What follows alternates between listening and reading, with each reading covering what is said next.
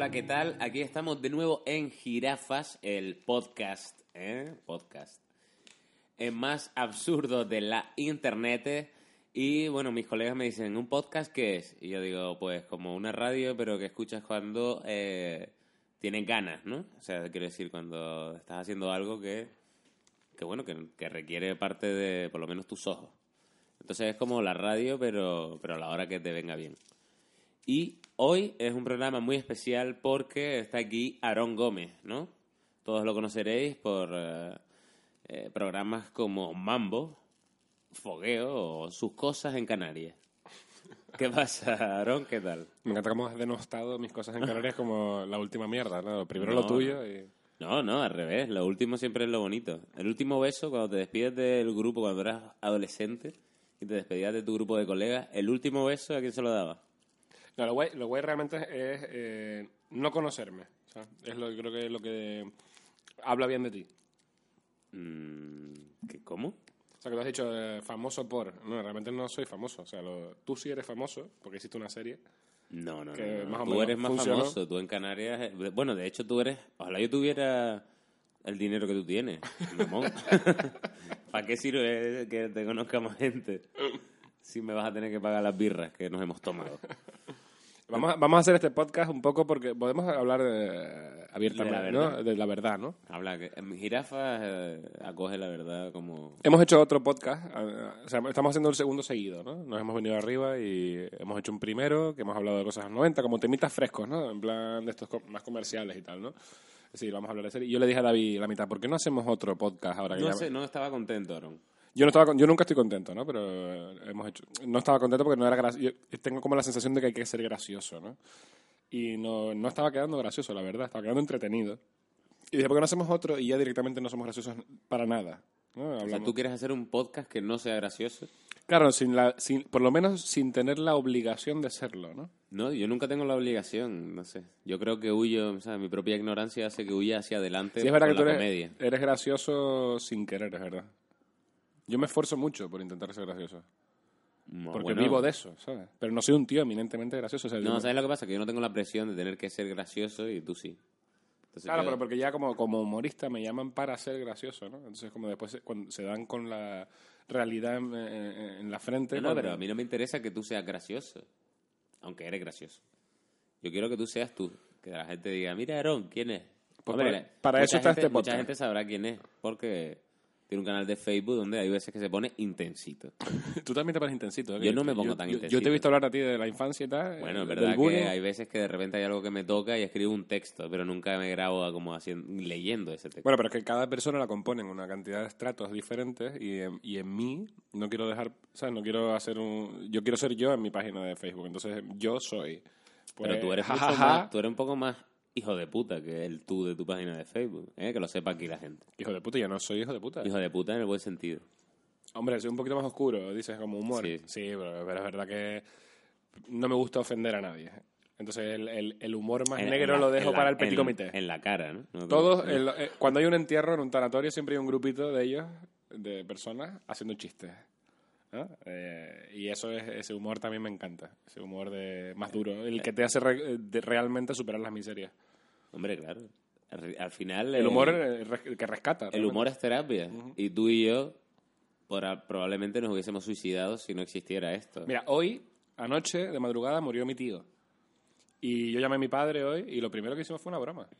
Dentro del dolor, ¿eh? Y lo primero que hicimos fue una broma, porque claro, muy en petit comité, sin que se entere nadie más, posiblemente si se entera eh, otro hermano dice, "Ah, estás haciendo una broma, no, esto está mal. Pero en petit comité nos sirvió para quitarle un poquito de hierro a esa muerte, ¿no? Eh, sí, y es verdad, es así. eh, Y es para lo que sirve realmente la comedia, un, la un muerte, ¿no? salvavidas. Uno de los temas que El podemos tema. abortar. Abortar o abordar también. No, no, podemos abortarlo, ¿no? Hablando de la muerte. bueno, va a la cabecera aquí que sepan que este es el segundo podcast y hay más cervezas en nuestro organismo de, De que la que debería. normalmente hay. Pero, a Pero ver- menos que anoche. A ver qué pasa. No sabemos si este podcast se publicará. Va a entrar a la cabecera para que todo parezca normal, ¿vale? Venga, aquí va. Chico malo, chico malo, ¿a dónde vas y tú? ¿A dónde vas y tú cuando venga la porte? Chico malo, chico malo, ¿a dónde vas y tú? ¿A dónde vas y tú cuando venga la porte? Chico malo, chico malo, ¿a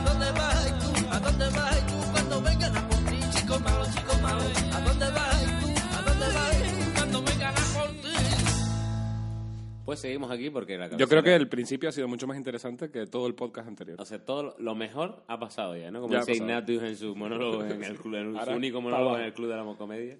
Lo, que, lo mejor, ya todo va para abajo. Sí. ¿vale? Así que nada, Aaron, cuéntanos, ¿qué, qué, qué te preocupa? ¿Qué tienes en la cabeza? ¿Qué, ¿no? Que tengo en la cabeza ¿Qué una quieres pregunta. contar? ¿Qué, qué, ¿Qué te pasó antes que dijiste, quiero hacer otro, quiero, quiero abrir mi corazón al espectador? No, es que me parecía interesante de repente eh, dejar de lado como, no, en plan, voy a hacer un vídeo para internet, ¿no? Eh, Esta, esta pulsión que tenemos nosotros, ¿no? Que tenemos como hacer contenido para internet. Y te dice, voy a hacer una cosa que, que obviamente haga gracia a la gente, ¿no? Pero a veces, que es lo que tú llamas intensito de mí, es que voy- di- digo, "Mm, estoy hasta los huevos. Voy a subir una cosa que piense. O sea, ya está. A ver qué pasa cuando la, O sea, que la tú tía- piensas incluso. Yo pienso... eh, Piensas sí, bastante. De eso vive mi psicólogo, de, de que yo pienso. Ujú. Pienso y me hago daño al pensar. De hecho, lo sano es no pensar. O sea, no, o sea, si yo eh, te prometo que desde aquí que admiro muchísimo a esa gente que ves tan, ves tan sencilla, no simple, ¿eh? ves tan sencilla que dices, ojalá. No simple, eh, eso, esa acotación no deja de esconder un eufemismo. Eh, sí, porque no, no hablo de que diga una persona es, es- es simple, en plan, mira, que, ¿no? Un- como un animal, ¿no? Que es simple en esencia. Digo sencilla, de, de pensamiento sencilla, si me levanto por la mañana, hago mis cosas, tal, no sé qué, y no, ningún- y, no, y no es peor, que a veces tenemos como un grado ser profundos, ¿no? Como ser profundo es guay. Y, y no, ser profundo es el, el origen de todos los males. Es la parte negativa quizás de, de, tu, de tu oficio, ¿no? Del nuestro, ¿no? Sí, bueno, estamos hablando de ti.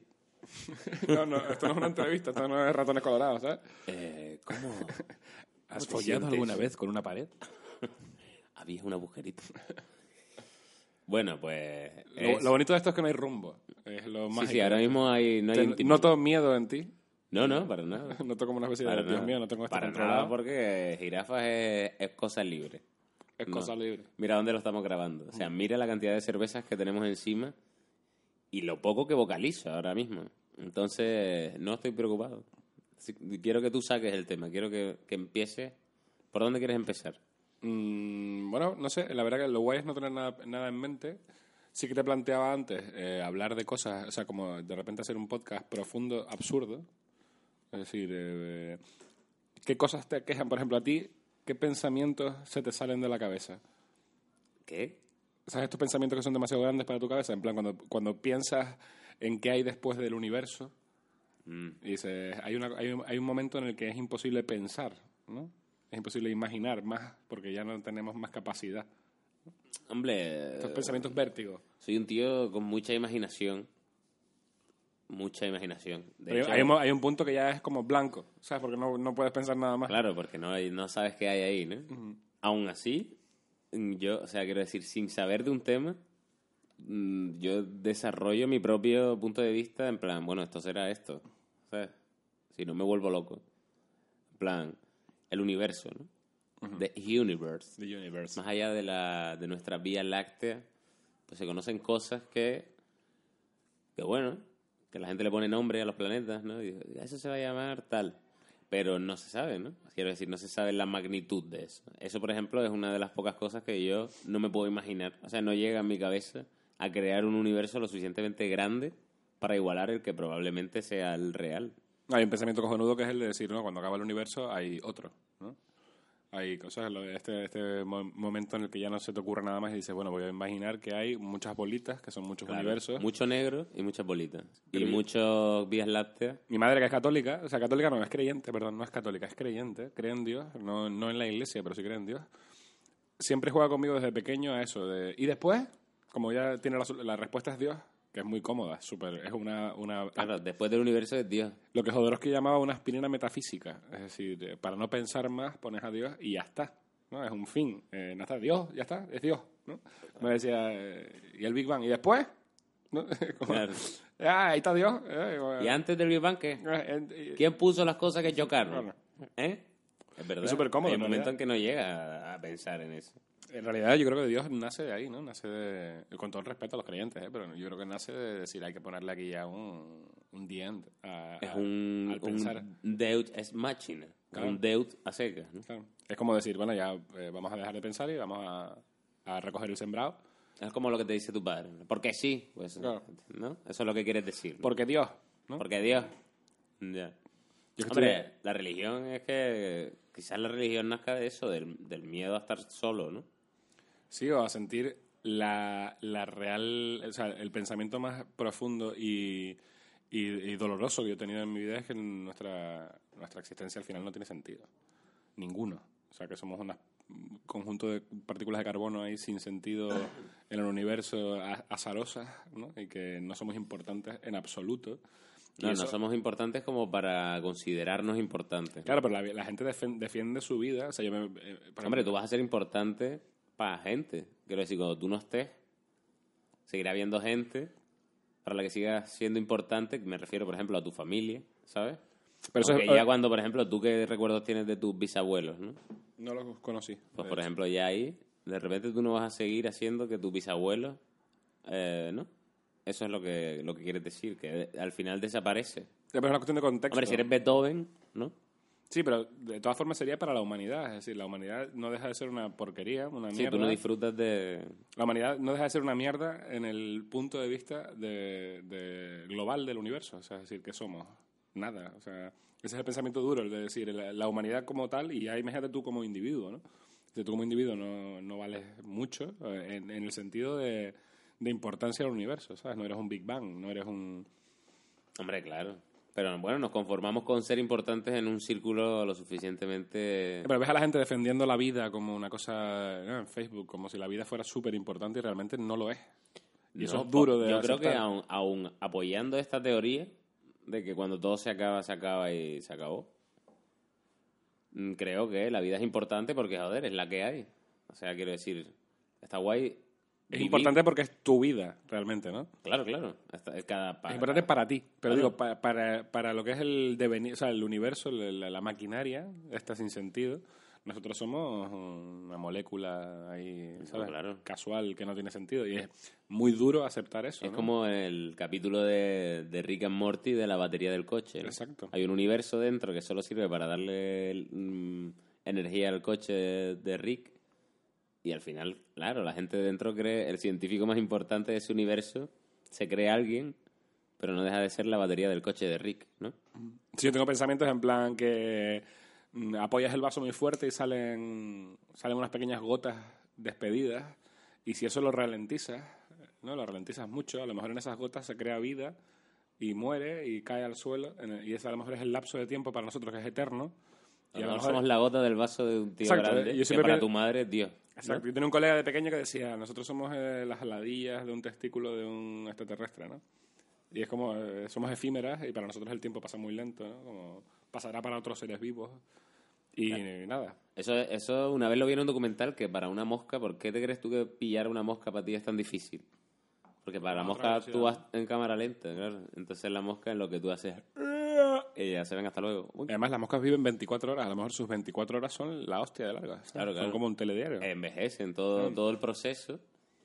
Eh, Son 24 horas. Por para eso- por nosotros. eso van tan nosotros rápido, a lo mejor somos 24 horas para... Y después que nosotros, bueno, ya estamos, estamos poniendo hiper profundos, pero nosotros eh, vivimos una realidad basada en nuestros sentidos. O sea, eh, vemos, oímos, sentimos y tal, y ya está. Eh, estamos, a lo mejor estamos súper limitados. Es como Tampa- la teoría de... que sale en la película de Manuel Noguera, Lugares. Eh, la teoría que, que dice que a lo mejor Superman, ¿sabes? Superman, que aquí es un superhéroe, en su planeta Krypton era un retrasado mental. Entonces, o sea, Hombre, como teoría no, como, como teoría no, es, sea, ver- aquí es la es polla. verdad que Superman en su, en su planeta era, un- era uno más. Claro, claro, no, no, pero más allá. Imagínate que fuera, o sea, un tío que allí pues no estuviera considerado tampoco, quiero decir, ¿no? Un tío que no, no sería el más rápido de Cristo, digamos. A ver, no era Pero Bolt. aquí es un superhombre. Claro, es- Porque es- vuela. En las leyes de la Tierra, en las leyes físicas de la Tierra, el tío era la, la bomba, pero en su planeta era Antonio. Claro. Era Antonio García. Buster sacó esa teoría de, de que a lo mejor él en su planeta, ¿sabes? Aunque su padre era Mar- Marlon Brando, que eso también te tiene que dar galones. ¿eh? No, pero que Mar- no era Marlon Brando, era el tío que interpretaba a Marlon Brando. El padre era Marlon Brando, ¿no? Sí, sí. Ya- Llorel. El ¿no? actor que interpretaba a su padre. Llorel era Superman, ¿no? No sé, hasta ahí. Llorel, sí, era. ahí. Llorel. Sí, Mi madre quería ponernos Llorel y al final fueron. Mira, qué bonito, ¿eh? Llorel, que te llamas es como Superman, loco. ¿Pero qué se esperaría de ti? Mucho. Bueno. Claro. Bueno, en mi planeta no, en la Tierra se esperaría mucho. Pero en Krypton... en Krypton sería Llorel sería- bueno, vamos a, Gar- ver, García. vamos a ver cómo se porta Llorel. Eh, Tú sabes que a mí me... Yo nací... No sé por qué, exactamente. Yo nací un poco más grande de la cuenta, aunque ahora mismo mido metro ochenta reglamentario y, y no soy una persona excesivamente Eh, Perdón, eso sea un plato. ¿vale? de ensaladilla, perdón. Eh, no soy una persona muy grande, pero mi padre, eh, cuando nací, me quería llamar Goliat. Y no Goliat el bíblico, sino Goliat el El del insecto. Capitán Trueno. Ah, vale. El- Ah, sí. El Goliat grandote este. Y mi madre, yo creo que por una relación rápida, dijo, no, David, ¿sabes? Pero Ah, yo me iba a llamar Goliat. Imagínate llamarse Goliat y que tu desarrollo pare pronto. ¿no? Goliat que y mides metro sesenta y. Messi fuera Goliat, ¿no? Claro, claro. Bueno, Messi podría ser Goliat, en plan. Lo es. Es realidad. pequeño, pero es Goliat en lo que es eh, su... Sí, sí, su ¿no? capacidad, ¿no? Sus capacidades deportivas y su calidad. Pero yo Goliat, que dónde voy yo? Tú sí, Eh, que eres un tío largo. Yo pesé 4 kilos 800 al nacer, ¿eh? ¿Mm? Fue, Eso es mucho, ¿no? re- Sí, sí, reventé a mi madre. Y 8 mesinos, ¿eh? Tu madre que es chiquitita. Mi madre que Tú es sabes un- que los bulldogs francés... No, no, no estoy diciendo que tu madre sea un bulldog francés. Lo acabo de mirar en plan. Que... pero los bulldogs francés tienen más cabeza que cadera. Tortu era un bulldog francés. Claro, pero bueno, Tortu era un bulldog francés con, o sea, el, el padre tenía no era bulldog francés puro, era bulldog francés con algo. Entonces, Tortuga era un bulldog francés evolucionado hacia el lado positivo, ¿sabes? Porque además era un bulldog francés que no se cansaba, que no roncaba y tal. Pero los bulldogs francés tienen la cadera más estrecha que la cabeza, entonces para parir muchas veces es imposible. O son perros genéticamente Mm, creados, Entonces ¿no? es un poco el caso tuyo, ¿no?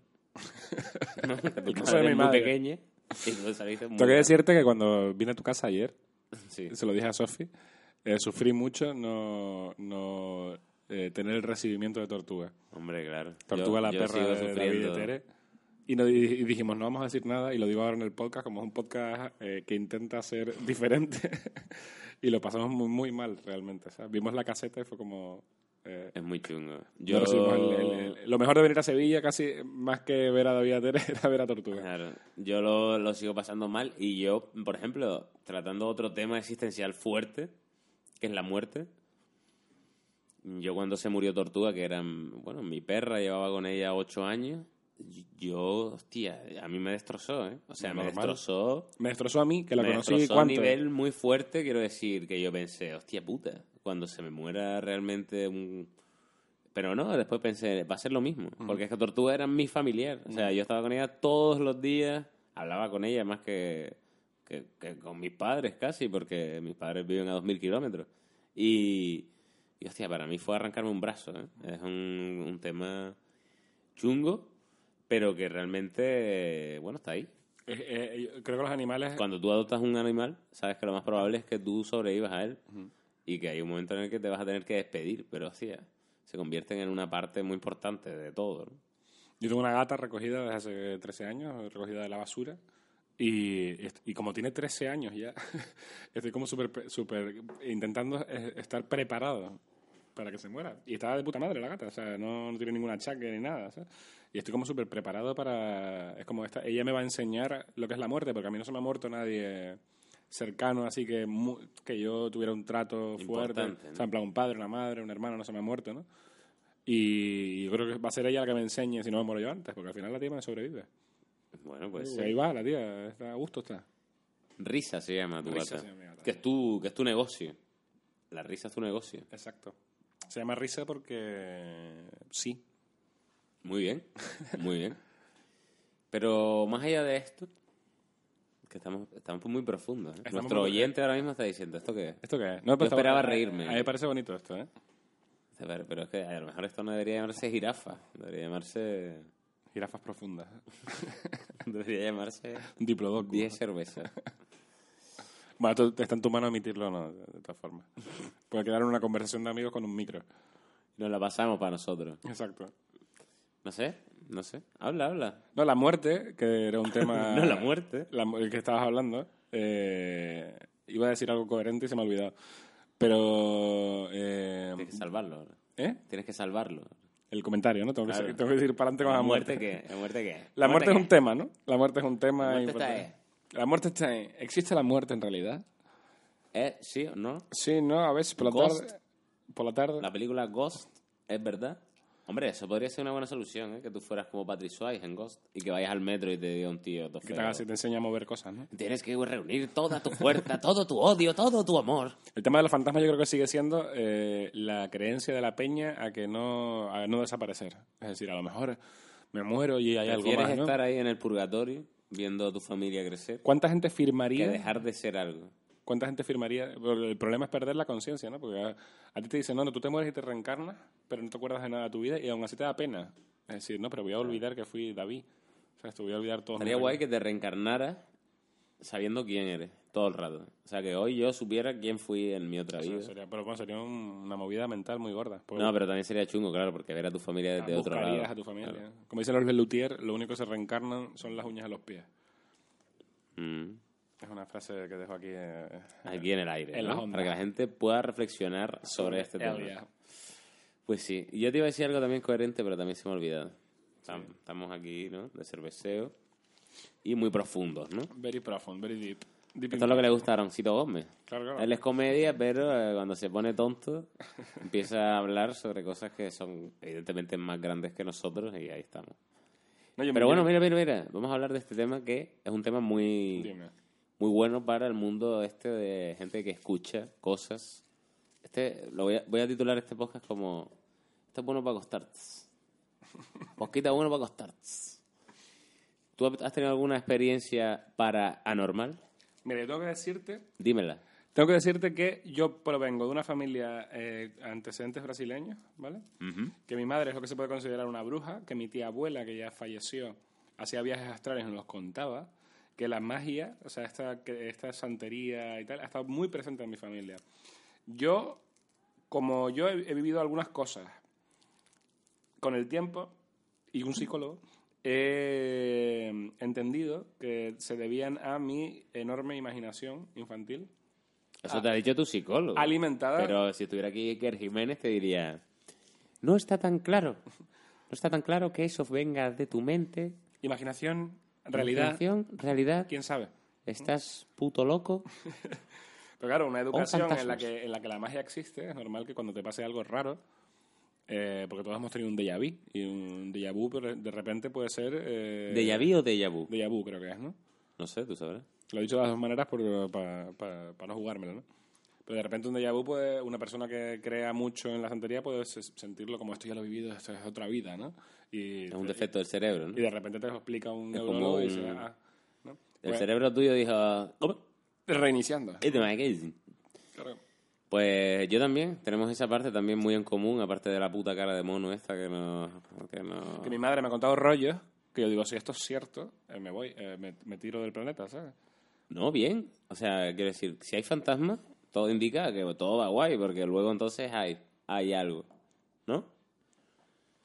Yo también provengo de una familia, curiosamente, Son muy santera. cana- es muy canario, sí. Mi, mi familia es cubana, mi madre es cubana y de mi madre para arriba todos. Y curiosamente también tengo una tía abuela que controla bastante del tema y que, Pero es que yo aquí, que bueno, que es medio, en rollo el niño del sexto sentido, ¿sabes? es que aquí está este punto en el que... Que te cuando- mira y te dice, va al lado tuyo una vieja. Y tú, Eh, sí, sí, eso me lo ha dicho mi madre a mí. Mi madre dice cosas y coge agua del grifo y la lanza por la ventana, ¿sabes? Y tú dices, ¿qué está pasando aquí? Porque ya como que... Y después tu madre se decepciona porque yo fumo porro. ¿Sabes lo que te digo? Cuando yo, mamá, he fumado más porros que David eh, en su Espero momento. que esto no lo diga tu madre. Nada, sí, da igual, mi madre, ya lo sabe. Lo sospechaba y ya... ¿Cómo se llamaba tu madre? Fátima. Tata para toda la familia. Tata. El tema Eres como es el que niño de no, no Coco, ¿no? Eres Coco. No he visto Coco, tío, Ah. todavía. El niño no se llama Coco, se llama Miguel, creo. ¿No sientes que cuando, cuando, cuando aceptas, por ejemplo, mi tía abuela me contaba cosas maravillosas, que es, es como lo de- son los comerciales de la tranquilidad, o sea, cuando eh, si eliges creer en eso, te relajas un montón. Dices, ya está, eh, dejas de pensar. O sea, es como, sí, venga, va, hay otra vida. Ah, me muero pero tal. Entonces es como que es lo de Dios que te hablamos. Hombre, muchas veces, fíjate tú, ¿eh? Como lo que es la mente cuando, cuando el momento es crítico. Por el momento, eh, yo soy muy... a ver, yo me he bautizado, tengo de hecho la comunión, me regalaron la Game Boy en ella. Y luego hice como un par de años de... Hasta que mi, hasta que mi hermana hizo la comunión, tuve como un par de años de hacer la confirmación, que era juntarme, que en verdad lo que hacía era fumar por ahí. O sea, imagínate. Era- esa era mi confirmación. Fumar Y, por ahí. pero, y yo ahora, bueno, pues, claro, yo queriendo decir, bueno, entiendo que no, que es muy loco, ¿no? Que la religión y tal. Yo seguía rezando cada vez que, que el avión despegaba y todo el rollo. Pero es verdad que, como tú dices, es cosa cómoda para agarrarte y también es una cosa que, que es eso, que nos da la esperanza de decir tal. Y yo cuando Tortuga se murió, yo un momento que pensé, ojalá ahora se vaya a un parque que te caga, ¿sabes lo que te digo? Con todas las cosas llenas de bacon, ¿sabes? Campos de bacon, for Tortuga. Pero claro, es un pensamiento de querer, que querer, dar- de querer dejarte tranquilo. tío. Pero esto responde al final a, yo creo, el, el pensamiento más, mm, más profundo que es el de, el de no aceptar realmente, porque somos eh, animales sentimentales, eh, lo efímero de nuestra existencia. O sea, al final es- es- es- solo hay un tema del que hablar que es ese. Es decir, eh, Estamos aquí un rato. no aceptamos que morimos y ya, y que el, el ratito que estamos aquí hay que pasarlo... Nos creemos quizás demasiado importantes. Nos creemos súper importantes. Y por eso, bueno, y es- además es precioso que querer que tus seres queridos sean felices más allá de la muerte, ¿no? Y no entender que, bueno, que es hasta ahí y que sobre todo el trabajo de los animales muchas veces es ese, es- son amor incondicional y que no son conscientes ni del... El segundo antes de que Tortuga murió no sabía que iba a morir. Y es fantástico, es genial. No, no entiendo una forma más, más allá de felicidad. Seguro que te amó hasta el último segundo y eso es maravilloso. Y nosotros no somos capaces de hacer eso. Estamos, eh, desde que nos dicen que estamos enfermos hasta que morimos, estamos sufriendo. Estamos sufriendo antes de estar enfermos, sufrimos por ponernos enfermos. No somos capaces de ser como los animales de ahora, ahora, ahora, ahora. Un, un- perro es todo el rato ahora. Es decir, soy feliz ahora, tengo hambre ahora, ahora lloro, ahora se me pasó, ahora dudo, ahora... ¿no? Y- y hay mucho que aprender de ellos, parece como como súper eh, profundo, pero al final súper simple, ¿no? Es como los niños, como estoy ahora aquí jugando y solo quiero seguir jugando, que es la vida al final. Ujú. Ojalá no fuésemos tan conscientes, ¿no? Exacto, somos excesivamente conscientes. De hecho, pero también te digo una cosa. El otro día escuché una teoría que dice que los perros cuando... Siempre que llegas a casa, aunque te vayas, salgas de casa eh, y, vayas un momento a coger una- un sobre del buzón y vuelvas, quiero decir, Piensan vay- que te vayas queda- 10 segundos Mm. y el perro te recibe como, yo qué sé, como si te hubieses ido a Vietnam. ¿Sabes Claro, porque es, lo de la hora. Para Pues, ellos, para los sí, perros, claro, se les crea una sensación de abandono incluso. Imagínate lo larga que sería la vida.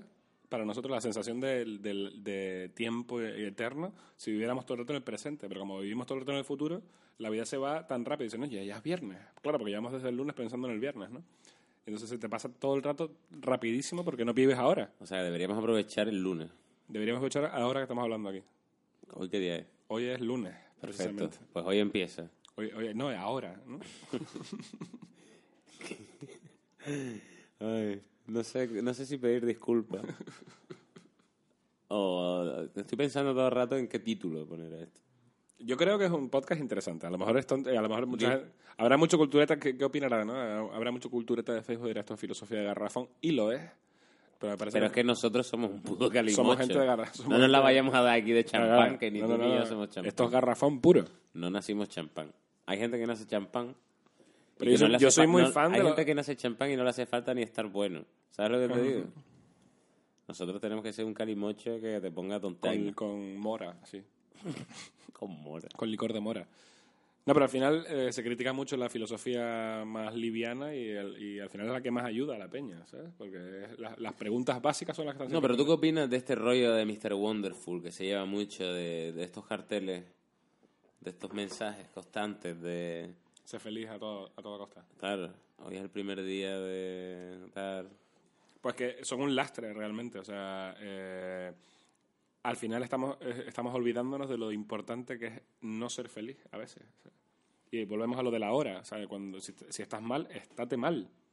Estate Y- mal. Claro, estate mal.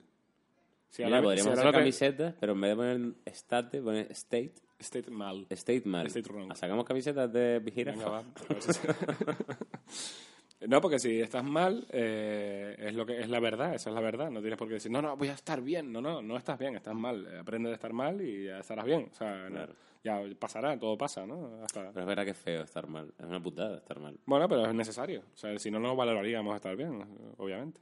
Ujú. Si estuviéramos todo el rato guay, diríamos, pues quiero estar más guay, ¿no? Porque estar Seguro que guay- diríamos, hostia, ojalá estar mal.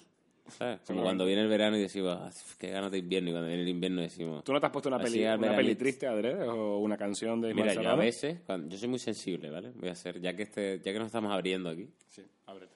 Tengo que decir que bajo mi carcasa de hielo mm, valirio, cuidado, ¿eh?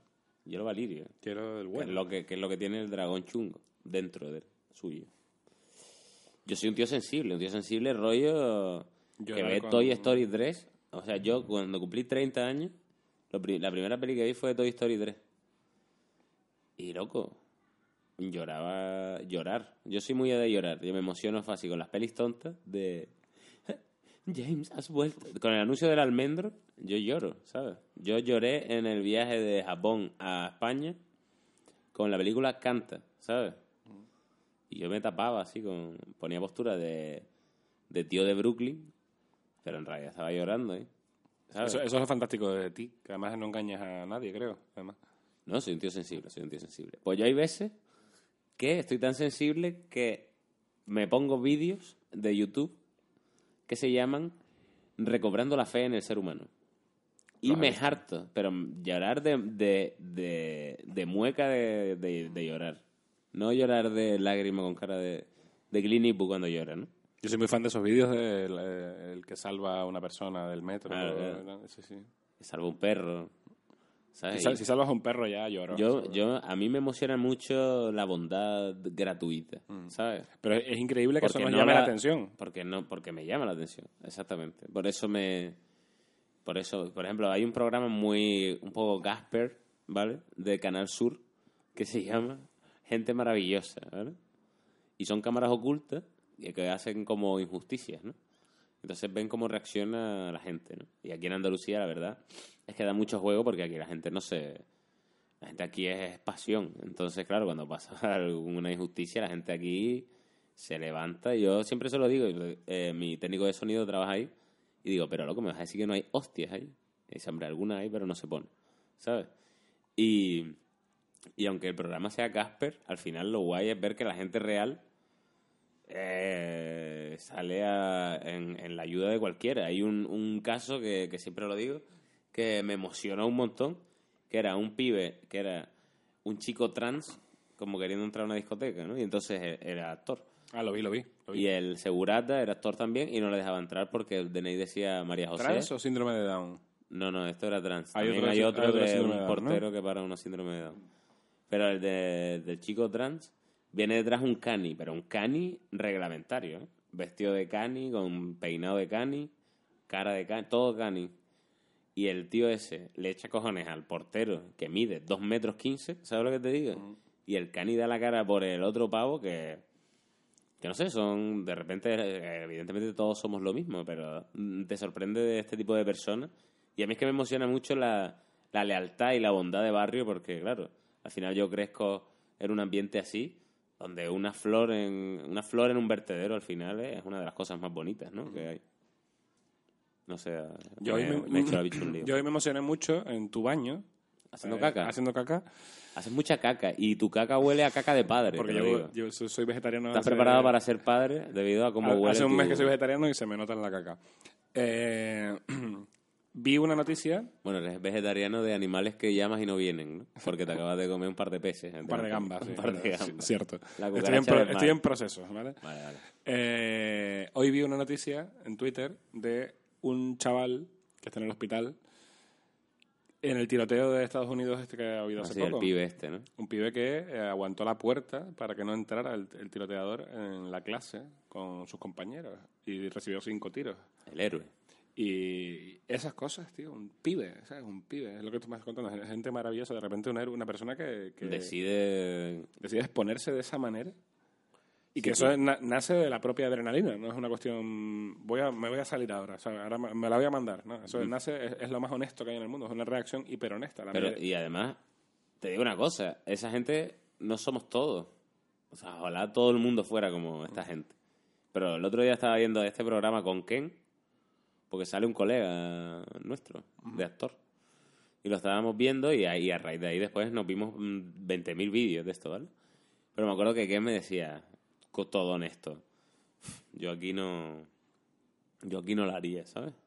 Y yo en realidad lo pensé, digo, a ver, yo por ejemplo estoy en esta situación del chico trans y el portero gigante y todo esto, yo le diría, y yo quizás al portero le diría, tío, pero no sé qué, no sé cuánto, pero el portero me diría, no, y diría yo, vale, y hablaría con el chaval en plan, tío, pf, yo qué sé, tío, este tío es subnormal, y no entraría yo al sitio, pero a echarle huevos al portero a ese nivel, yo creo que yo, o sea, mi sentido común dice, este tío me mete una galleta y me cruje el cuello, ¿sabes lo que te digo? Tú harías, un, vídeo para que se... Para hacer- Claro, yo le haría una foto, Claro. lo pondría en Twitter y diría, tío. Es otra si- forma de valentía Si también. veis ¿eh? a esta persona, por favor, apuñalarlo. no. Apuñalalo. Apuñálalo. No, pero es verdad que yo diría, hostia, el sentido común al final a veces me gana y me hace menos héroe de lo que debería, porque creo que soy demasiado práctico para ser un héroe. Pero aún así, yo hay injusticias que veo que yo saltaría, evidentemente. ¿Sabes? Esto tampoco, o sea, esto era una injusticia, pero era una cosa también, a veces el, el malo final está por encima de ti. Eso también hay que ser lo suficientemente, ¿no? Hay, hay que tener un poco los pies en el suelo en ese pra- sentido. practicidad. Yo al final creo que todo esto responde, toda esta cosa. eh, a mí me gusta mucho la película Interestelar. Mm. Parece magnífica. Y la única emoción del ser humano que me parece que trasciende a todo esta- este pensamiento que hablábamos al principio de, de que somos una molécula de carbono, que no importa, que, somos pues, que no- nos creemos importantes y no lo somos y tal, eh, eh, va con esto, con este pequeño que se han hecho tantas películas hablando de eso, ¿no? Eh, De, de este, este punto de los seres humanos que es solo inherente a los seres humanos, que anteponemos a veces nuestra propia existencia eh, por los demás, que yo creo que es el amor. Claro. O sea, eh, Hombre, yo hay gente por la que me dejaría matar. Evidentemente, yo no hay gente por otro- la que le. no hay ningún otro organismo vivo que que lo haga. intentaría matar a ese portero. ¿Sabes lo que te digo? Pero es claro, es un. Porque hay, te dicen, no, hay animales que tal, sí, hay animales que darían su vida por sus crías, y eso tiene un sentido biológico, ¿no? Claro. Es decir, es, eh, la perpetuación y tal, pero es que hay humanos que, darían, que dan su vida por humanos que no conocen, ¿no? Claro, por, la especie, ¿no? Y tú dices, pues eso ya eh, creo que sí que trasciende a, a cualquier copo. Y aún así, cuando esa persona se muere, después de unas cuantas generaciones, dejará de existir. Sí, sí, ¿no? Será, será efímera como todo lo demás. Que también Así que nada, por to- haz lo que tú quieras que hacer, que te vas a morir igual. Lo Sí, sí. guapo es lo que vivas ahora, Sé feliz ahora. Mr. Wonderful. Mr. Wonderful. Mr. Wonderful, que sepan que son unos cabrones. son unos... Hay que seguir a, a Mr. Beautiful. Sí, Mr. Wonderful son coleguitas. Son coleguitas de... Son coleguitas, eh. Síganlo ahí, que es más- son eh, como Mr. Wonderful, pero en verdadero. Bueno, ¿cuánto, ¿cuánto queda de podcast? Queda un rato, si quieres hacerlo del, del tamaño... Hay que superar los 2000. Los 2000. Vale. Pero ¿El bueno, el no tamaño sé. de qué? Estamos aquí haciendo... no, eh, el oyente no ha esbozado ni una sonrisa todavía. No, no, eh, me parece genial. No quieres tú. ¿Quieres que esto sea serio? no, no, no pretendo nada, ni que sea serio ni no. ¿Qué quieres? ¿Qué Ah, o quieres? sea, hablar contigo con un micro. Ujú. Estamos hablando como si estuviéramos Por ejemplo, fumados si en la hoy, montaña. si hoy hubiésemos traído público, estaría aquí como diciendo, bueno, ¿esto qué es? O no, Ah, seguramente habría una interacción. Porque esto, esto está guay, ¿sabes para qué? Para opiniones. ¿Qué opinas tú, chaval? No, si tuviera aquí... el Yo público. creo que el- cállate, no tienes micrófono. no se te oye. No, pero tengo ganas de traer a gente aquí. Pero claro, no nos podemos poner tan profundo. No, no, esto, esto es una cosa, un experimento. Esto es uno así. Esto es un experimento que no se va a volver a repetir. Depende, de repente esto le gusta a la peña, ¿eh? No, no, lo voy a poner. No, lo que no sé es si llamarlo jirafa. No, llámalo paréntesis. Pero a lo mejor nadie, nadie lo oye, por eso. No, bueno, llámalo paréntesis de jirafa. Jirafas, paréntesis. Claro. No, ¿Qué no puede sé. ser para una jirafa un paréntesis? Hay un, Un lago. árbol bajo, ¿no? Hay un lago en Mira, el. bueno, eso, me- eso lo cojo cuando quiero. Hay un lago en África, no sé en dónde, no me acuerdo ya de, la, de esa tal, en el que. Sí, hombre, ¿te imaginas que dijeras en cachumno, cracking? No, pero es que me lo sabía, ¿eh? Ah, vale. Hubiera quedado de puta madre hace seis meses. Sí, tío. O sea, no Hubieras hubiera- dicho cualquier palabra. Borococo. Pero es un que va a haber un, un oyente que lo va a Claro, buscar. Hay un sitio en "Ah, plan. eso es mentira lo que va a buscar. Hay un, la- hay un lago donde los animales van y hay una ley no escrita de no atacarse. Eso, eso es imposible. Ese es el nombre, en serio, ese es el nombre de este, de este podcast. El, el nombre de ese lado Hay que, ahora lo buscamos y lo ponemos. Búscalo ahí mientras hablamos. es que se van a oír las teclas. En el, Da igual, es, queda autentiquísimo. En serio, van ahí todos los animales, presas y, y, ¿cómo se dice? Y, y cazadores Y de las depredadores. presas y depredadores.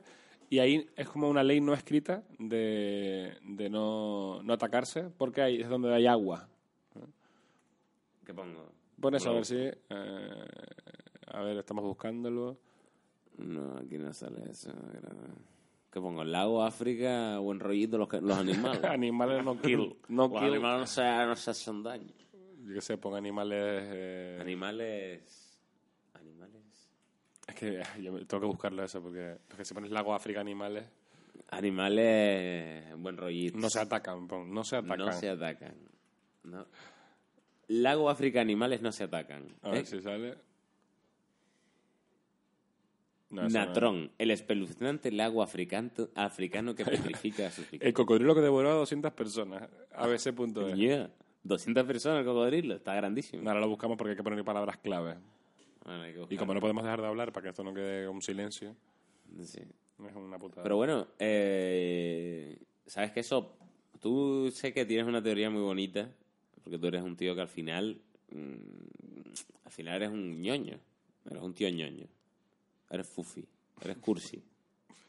sí. Pero sé que tienes una teoría muy cursi y muy bonita y muy real, y que yo apoyo con, con pasión, sobre la figura del hater en Sí. Internet. Me gustaría hablar de este tema porque tú y yo compartimos haters, ¿sabes? Sí. Quiero decir, al final, cualquier persona que... Es como lo de cuando en el- la- las revistas del corazón y dice un famoso, bueno, quiero que me respeten, respeten mi vida privada, respeten a mis hijos, no quiero que le hagan fotos. Y entonces sale uno y dice, ah, pero si vendiste una exclusiva ya, ya- es como en plan, tu culo me pertenece. No tienen derecho, sí. ¿no? El hater, al hater le pertenece eso también. Y tú que tú tienes una teoría muy guay, ¿no? Sobre este tema. Quiero decir, bueno, una teoría no, una reflexión. A mí te, te prometo que el tema de los haters es de los temas que más me ha hecho intentar eh, pensar de puertas hacia adentro sobre mí mismo. Claro, porque tú además eres un tío muy sensible. Eres A mí un me tío... afecta mucho lo que opina la gente y, y tuve hasta hace poco la, la intención, eh, sin, sin pensarla mucho, tenía como una intención que descubrí que tenía, que era la de gustarle a todo el mundo. Y, y de repente con Internet, que es una cosa eh, literal- eh, eh, relativamente moderna, eh, me he dado cuenta de que, no, de que no era posible. Y me ha sorprendido mucho, ¿eh? cuando para, lo- para la mayoría de la gente es como, claro, pues para mí era como, ah, que no, a que no puedo gustarle. no puedo gustarle a todo el planeta Exacto, Tierra. es como todo el que me conozca no puedo convencerle de que... Hay gente que hay gente hay gente a la que Messi no le convence. Ya, ya, ¿no? Si el Bohemian Rhapsody de Queen tiene 80.000 no me gusta en YouTube. Cosa que no entiendo. Esa Pero, gente debería pero que- hay 80.000 debería que- personas debería, esta sordas. gente tiene el derecho, ¿no? Tiene derecho a votar igual que sí, tú. sí, a tener hijos. Pero bueno, que, que, que tiene que haber de todo. Creo que es la parte de la magia. Pero yo he ido... yo- Aquí de, de aquí va a salir un hater de comentario. claro, claro, obviamente. Eh, yo voy a, yo voy a, yo me psicoanalizo, o sea, yo, voy a- yo tengo un terapeuta que, con el que voy que me ayuda, pues tengo un trastorno de ansiedad y me ayuda con él. Y uno de los temas que tratamos eh, es este, el de los haters. Y creo que tengo que agradecerles profundamente a todas esas personas, eh, para mí, eh, un poco estúpidas. Eh, no, hablo de los, no, no hablo de los que opinan que no les gusta. o sea, hay, que, hay que diferenciar mucho al, al hater de una persona a la que no le gusta tu, tu trabajo. Es muy diferente. O sea, puedes no ser un hater y, no, y que no te guste lo que yo hago. Eso es- no, tiene que, no es lo mismo. ¿no? Pero el hater es el que se toma la libertad de odiarte públicamente, eh, se toma el tiempo y la energía de decir, me cago en tu puta madre en un comentario, ¿no? Y eso existen, eh, sorpresivamente. Son muy pocos, la verdad, pero existen. Y para mí han sido mis grandes maestros. Eh, me han hecho, o sea, si no fuera por ellos, eh, no sería lo que soy ahora, que tampoco es que sea una cosa nada, pero que no sería la persona que soy Eres, ahora. al- eres gente maravillosa. Es verdad que nunca he creído demasiado a los que te ponen crack, genio, ¿no? En internet. Porque sabes que es tu madre con muchos perfiles. Exacto. Yo- eh, Son hay bots. un caso muy guay de una persona que no que hacía siempre comentarios muy positivos. Es que no puedo, no sé si puedo decir. No sé si puedo contar esto, pero bueno. Había una persona que siempre nos, nos, nos ponía comentarios y decía, muy bien, eh, me encanta lo que hacen estos Estás poniendo chicos. estás poniendo voz de madre". Sobre todo eh, el trabajo de tal, ¿no? Y con el tiempo, bueno, con muy poco tiempo, descubrimos que tal, o sea, quien ponía esto era la madre de tal, ¿sabes lo que digo? Con un perfil abierto que se había puesto mm, Mari Carmen y otra foto, ¿sabes? Qué bonito eso, ¿no? El amor, igual que tenemos odio incondicional, porque yo, por ejemplo, en YouTube, o sea, tienes los me gusta y los no me gusta, ¿no? Yo pongo un vídeo, ¿no? un vídeo que dura seis minutos, ¿vale? Pues cuando pasan dos minutos, ya tiene me gustas y tiene no me gusta. Quiero decir, hay gente que confía tanto en nosotros que nos da me gusta, incluso antes de verlo. Y hay gente que está suscrito a tu puto canal para darle a no me gusta antes de que pasen dos minutos de un vídeo de seis. ¿Sabes? Quiero decir, para mí es tan importante, como tú dices, el tío que confía en mí a muerte, como el tío que se toma la molestia en suscribirse a mi canal, esperar un aviso de que he subido un vídeo, entrar y darle a no me gusta, ¿sabes? O sea, e- ese trabajo, mm, o sea, requiere un trabajo, eso que se hace. Yo hoy leí una frase... Y es por ti. Una cita, y no me acuerdo de quién era, la verdad es una pena porque debería decir de quién era. Ah, no citas las fuentes, joder. Es que no me acuerdo. Pero era como... Es otro modo de hate. Sé tú mismo, mm, la, la- la gente venera la originalidad, ¿no? Y, y es verdad que se, se venera a nivel mundial descubrir personas que son eh, realmente auténticas, ¿no? En tu caso, por ejemplo, eh, tienes un sello personal y lo eres, ¿no? Entonces, Bien, eso, como se venera... Es mentira, a- es una así parte- como se venera, engañado todo el mundo, entre ellos tú. así como se venera esa, esa originalidad, ¿no? Una persona que de repente eh, tiene una, una llegada, ¿no? Una difusión por, por simplemente llevar a lo, a lo artístico eh, Hacer lo que hace. una personalidad, ¿no? Que es tu personalidad. También hay gente que no puede soportar que eso sea así. Es decir, es- ¿qui- qui- ¿quién es este? Que le está gustando a todo el mundo, ¿no? ¿Por qué le gusta a todo el mundo? Si Y le gusta por- a todo el mundo, no, no, no. Y yo entiendo que eso esconde un por qué no soy yo. Que yo soy una persona muy lista. Y soy muy, muy inteligente y muy original y muy divertida y no se me ha dado la oportunidad o no lo he conseguido, ¿no?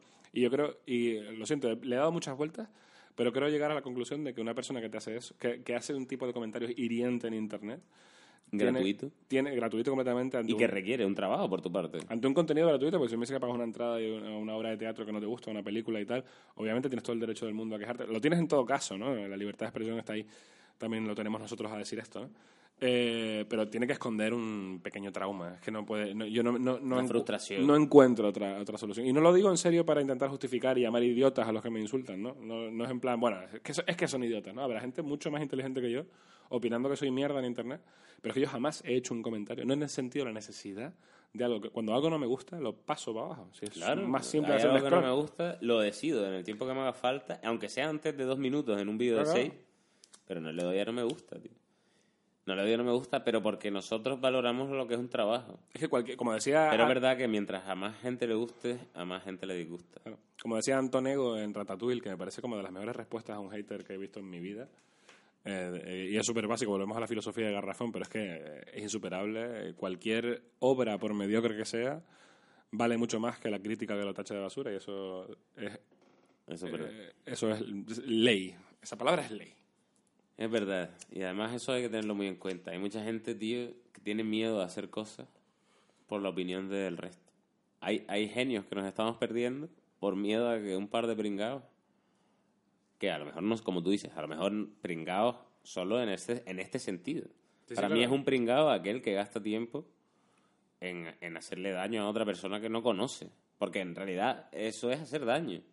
Es verdad que un genio, la- lo que es un genio de verdad, se- se- no podría evitar, porque yo, yo te lo juro que estaría mucho más cómodo no haciendo, eh, o sea, estando tranquilito sin mi página de Facebook. O sea, estaría mucho más cómodo. Pero al final es que no puedo evitar compartir las cosas con la gente. Es que no lo puedo evitar. Es que lo necesito. O sea, es, es- es mi oficio. O sea, sea lo que sea lo que hago. Era un poco yonki de, de likes. No, no, no, no, no es una cuestión de... Porque yo llevo compartiendo lo que hago antes del Facebook. Es decir, eh, Claro, no en un escenario, donde sea. Eh, claro, el- no hay nada más no hay nada más like y dislike que el aplauso o la- el no aplauso porque la gente en O direct- exacto la gente no te abuchea no hay haters en directo la gente, los haters No necesitan estar detrás de una pantalla pero sí que hay el silencio horrible después de un chiste que no funciona ¿no? Y aún así a pesar de ese eh, miedo a sentir el, el, el mar en calma de, de un público que no responde lo- me sigo exponiendo día tras día porque vivo de provocar cosas en la peña o sea, no puedo evitarlo, ese es mi oficio, como el que necesita, yo qué sé, vender droga. Venderla, ¿no? Eso es, un, es una, una, voca- una vocación. Pues la verdad es que eh, sí. Yo creo también este tema, ¿no? Eh, los haters. Al, al final simplemente es como de cajón, ¿no? Hay cosas, no- nunca, si te fijas, las cosas importantes de la vida las aprendes y las aprendes haciendo un gesto de, ah, claro. ¿Sabes lo que te digo? En plan, estaba claro. Era muy de deducirlo. Quiero decir, era no hacía falta mucho más rato, pero de repente no caímos. Pero está muy claro, para mí está muy claro que un hater es una persona que te odia por ser quien él no puede ser. Eso yo creo que es así. Es que en realidad, te digo una cosa, si alguna vez tuve un impulso de hacer algo así, no fue hacia alguien que... No, no, y hay gente que incluso es hater contra gente que no tiene nada. Quiero decir, porque creí que... Ahora te iba, a decir, iba a decir una teoría de, bueno, si de repente funciona algo, tiene más posibilidad de que los haters vengan a atacarte, ¿no? Por tu éxito, porque odian tu triunfo. Pero hay gente que sin triunfo tiene, tiene haters. ¿No? Y después hay cosas que son eh, eh, hateables, es decir, hay, hay cosas que yo he visto que tú dices, eh, obviamente esto es mierda, o sea, eh, hay humoristas que tú dices, pues esto evidentemente no tiene ni puta gracia, son ofensivos, son machistas, o sea, eso lo hay en Internet. Y a pesar de eso no necesito la, no, no he necesitado la, no he tenido la sensación de necesitar eh, exponerlo públicamente. Es decir, eso queda en petit comité, a lo mejor decir, ¿has visto esto? Que, que-?" O sea, pero no tengo la necesidad de tirarles abajo a gente que está trabajando en lo que cree que es lo que tiene que hacer. Eh, Claro, tu, tu, tu hate, que no, no es hate, es sentido común, es, no me gusta, no lo sigo. No me gusta, no lo sigo, no lo veo. No necesito, o sea, no- por lo menos no tengo la autoestima con la necesidad, mira que tengo la autoestima baja, pero tengo la necesidad de, de tirar piedras para yo eh, sentirme tranquilo, ¿no? Que al final es lo que, lo que se hace, decir, esto es una puta mierda, porque esos comentarios existen, esto es una puta mierda. O sea, una persona que ha, Y levan- punto. ha levantado una idea y la, se ha tomado el tiempo de grabarla o de, o de hacer una canción o de lo que sea, para que eh, la peña haga eso en Internet, ¿no? Entiendo que, no sé. De todas formas, volviendo al punto inicial, eh, supongo que cuando estamos en el lecho de nuestra muerte nos parece todo esto tan absurdo. Es decir, yo me preocupaba de que una persona me criticara o me afect- es decir, ¿cómo, me, ¿cómo me afectaba a mí ahora que, ahora que se me va la vida? Es decir, ¿cómo, ¿cómo pude perder un gramo de mi existencia en preocuparme de esta gente? Pues tú imagínate en el lecho de muerte del hater cuando piensa, he perdido tiempo haciendo comentarios de que no me gustan cosas. Todas las veces que le di a dislike podría haber eh, leído, Claro, un, leído un gente- hay libro. gente que tiene suficiente, el suficiente tiempo. Hay gente que quizás, aparte de una frustración, lo que tiene es mucho tiempo libre.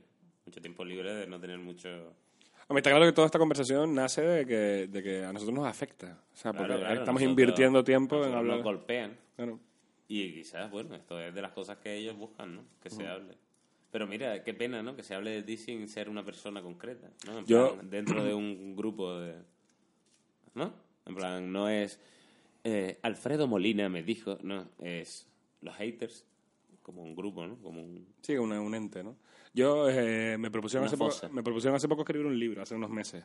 Y me, me da mucho respeto. Y tal. Entonces mi, mi, mi compañera, mi pareja Sofía, eh, dijo, bueno, yo, me- yo si quieres me encargo de recopilar textos que hayas escrito en Facebook y tal, ¿no?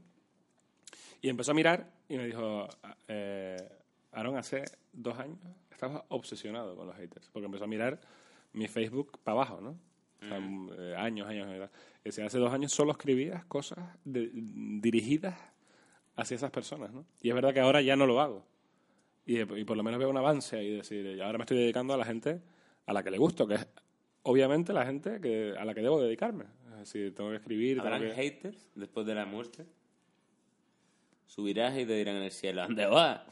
Si tú, Tú te- hiciste te moriste. con una persona que ya estaba muerta. Porque ellos van a ir al cielo también.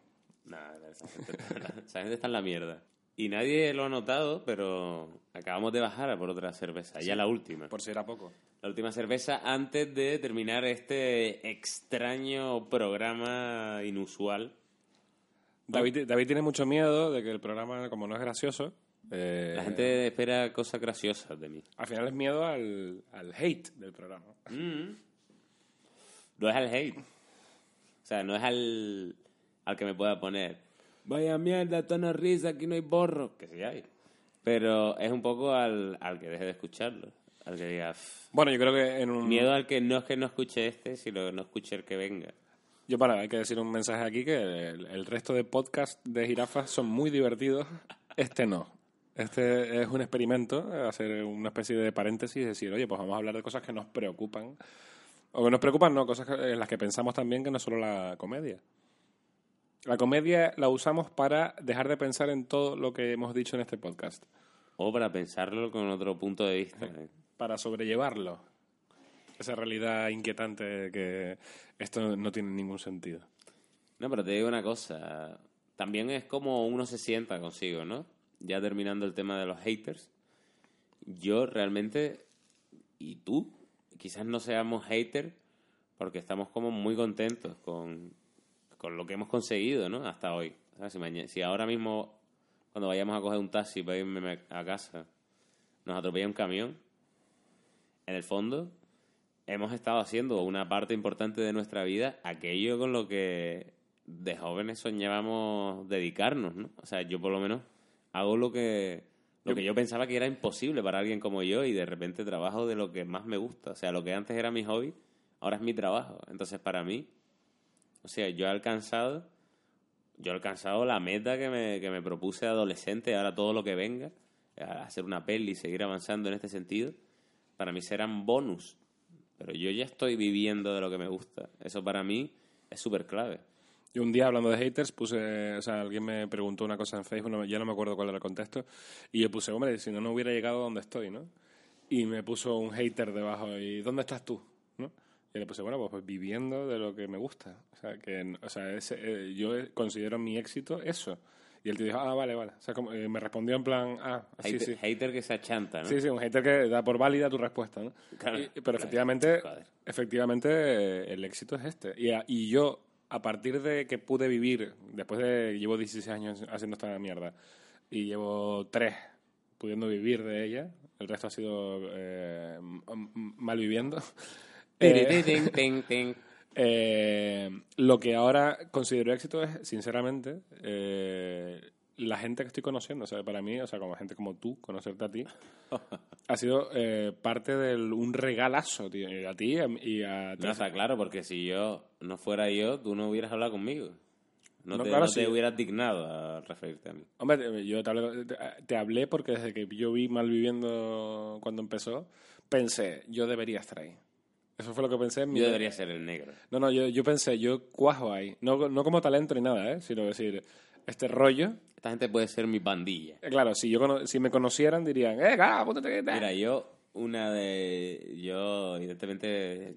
Bueno, era un chaval normal y nunca pensé en que yo me podría dedicar a esto, porque lo digo muchas veces, ¿no? Para mí, alguien que se dedicara a esto no era mucha gente, y para mí era como jugar en el Barça. Era una aspiración mucho más grande que- una persona tan normal como yo, ¿no? Y, y para mí es- eso es, es verdad. Eh, Me acuerdo que el primer año, el primer año de que de repente hicimos Malviviendo y, y empezamos a existir para la gente, y de repente me invitaron al festival al que yo siempre, al que siempre había soñado con ir, que no era para nada Cannes ni San Sebastián, era el festivalito de La Palma. Me invitaron, ¿sabes? No, no tuve que, no tuve la posibilidad de ir gracias a que ya tenía trabajo y podía pagar. No, no, me invitaron a mí y a todo mi equipo.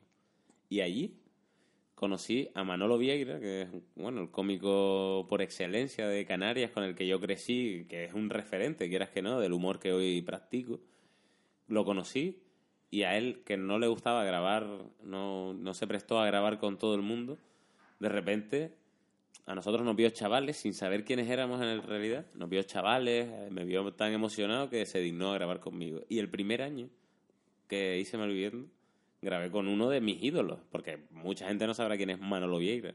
Pero Pero, pero es, un, es uno de mis ídolos de, El Richard infancia, Pryor de juventud y de... Y, y hostia, de repente eso es otro nivel. De repente este sitio donde estoy, que no es tampoco tan lejano, porque ahora las oportunidades están a la mano de, o sea, al alcance de cualquiera y todo el mundo puede demostrar y de repente internet ha servido para igualarnos a todos y decir, bueno, todo el mundo somos todos, somos igual, somos cualquiera. Llega el que el que trabaja y tenga también un poquito de suerte, ¿no? De gustarle a la gente y tal.